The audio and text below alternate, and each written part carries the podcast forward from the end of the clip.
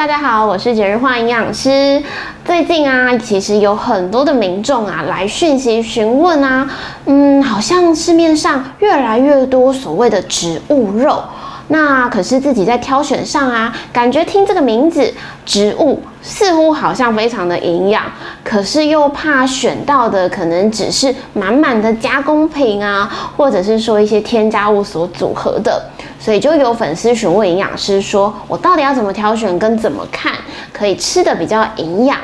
那跟大家来谈谈啊，为什么这几年植物肉非常的盛行哦？其实啊，这是会环绕在一些现阶段的议题，像是减碳啊，或者是说永续的饮食，甚至大家因为关心大自然的环境，所以渐渐的会跟大家去呃说明说，或许可以尝试是一些比较是无肉的饮食，但是我们一样是可以补到蛋白质的方式。那植物肉这个东西，其实我们发现呐，随着这个呃欧美的一个盛行，开始慢慢的见到亚洲市场。其实啊，有一些统计数据发现，可能到二零二六年的时候啊，呃，市场的规模植物肉可能会高达六十五亿美元哦。那今天营养师主要就是要来跟大家讲，市售植物肉到底可不可以选？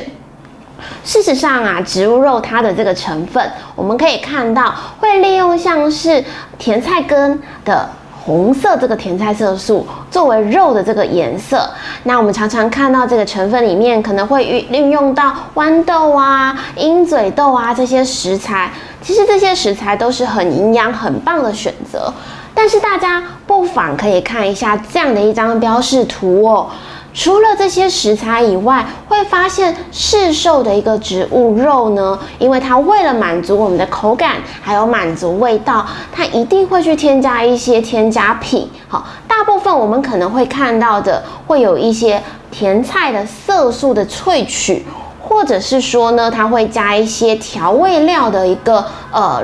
成分。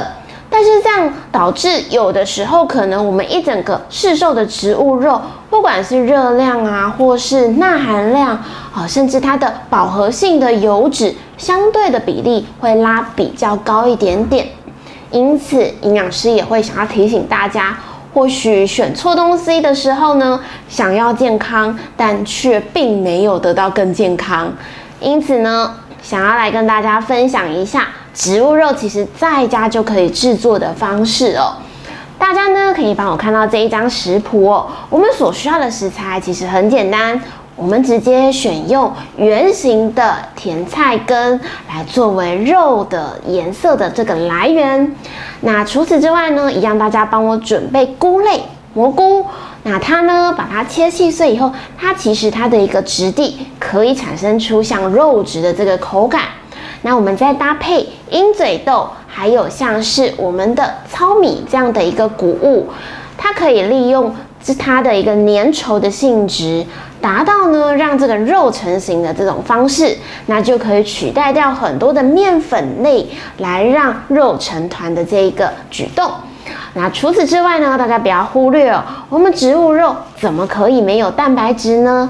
所以呢，大家可以适时的选用像是毛豆作为植物肉蛋白质来源的基底。那这样的一个肉块完成以后啊，其实大家可以把它捏成像是肉丸的形状，或者是说把它煎成扁平肉排状。那像早餐的时候，只要把这个肉块呢夹在吐司里面。其实啊，它就可以是很好的蛋白质来源哦。那大家呢，可以动手一起试试看。那今天问问小学堂的重点呢，其实会摆在大家如果想要购买市售的植物肉，其实没有问题的。但是不妨啊，要多做比较，看看呢，我们这个植物肉上面的成分表有没有达到预期大家想要吃的健康的效果。那假使没有，不妨试试看营养师所设计出来的自制植物肉菜单，大家亲手做出更健康的植物肉哦。那这一集的解答就到这边。如果说各位观众你们还有什么想要询问的，欢迎帮我留言在底下哦。谢谢大家。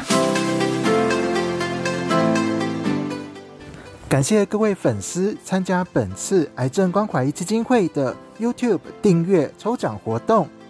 恭喜以下五位幸运得主获得我们的欧莱德原木牙膏全球永续美妆奖产品冠军的口腔级保养品。我们将会提供更多的节目，包括问问学堂、健康点点点直播，还有聊心疗愈等等系列的癌友故事影片。谢谢大家。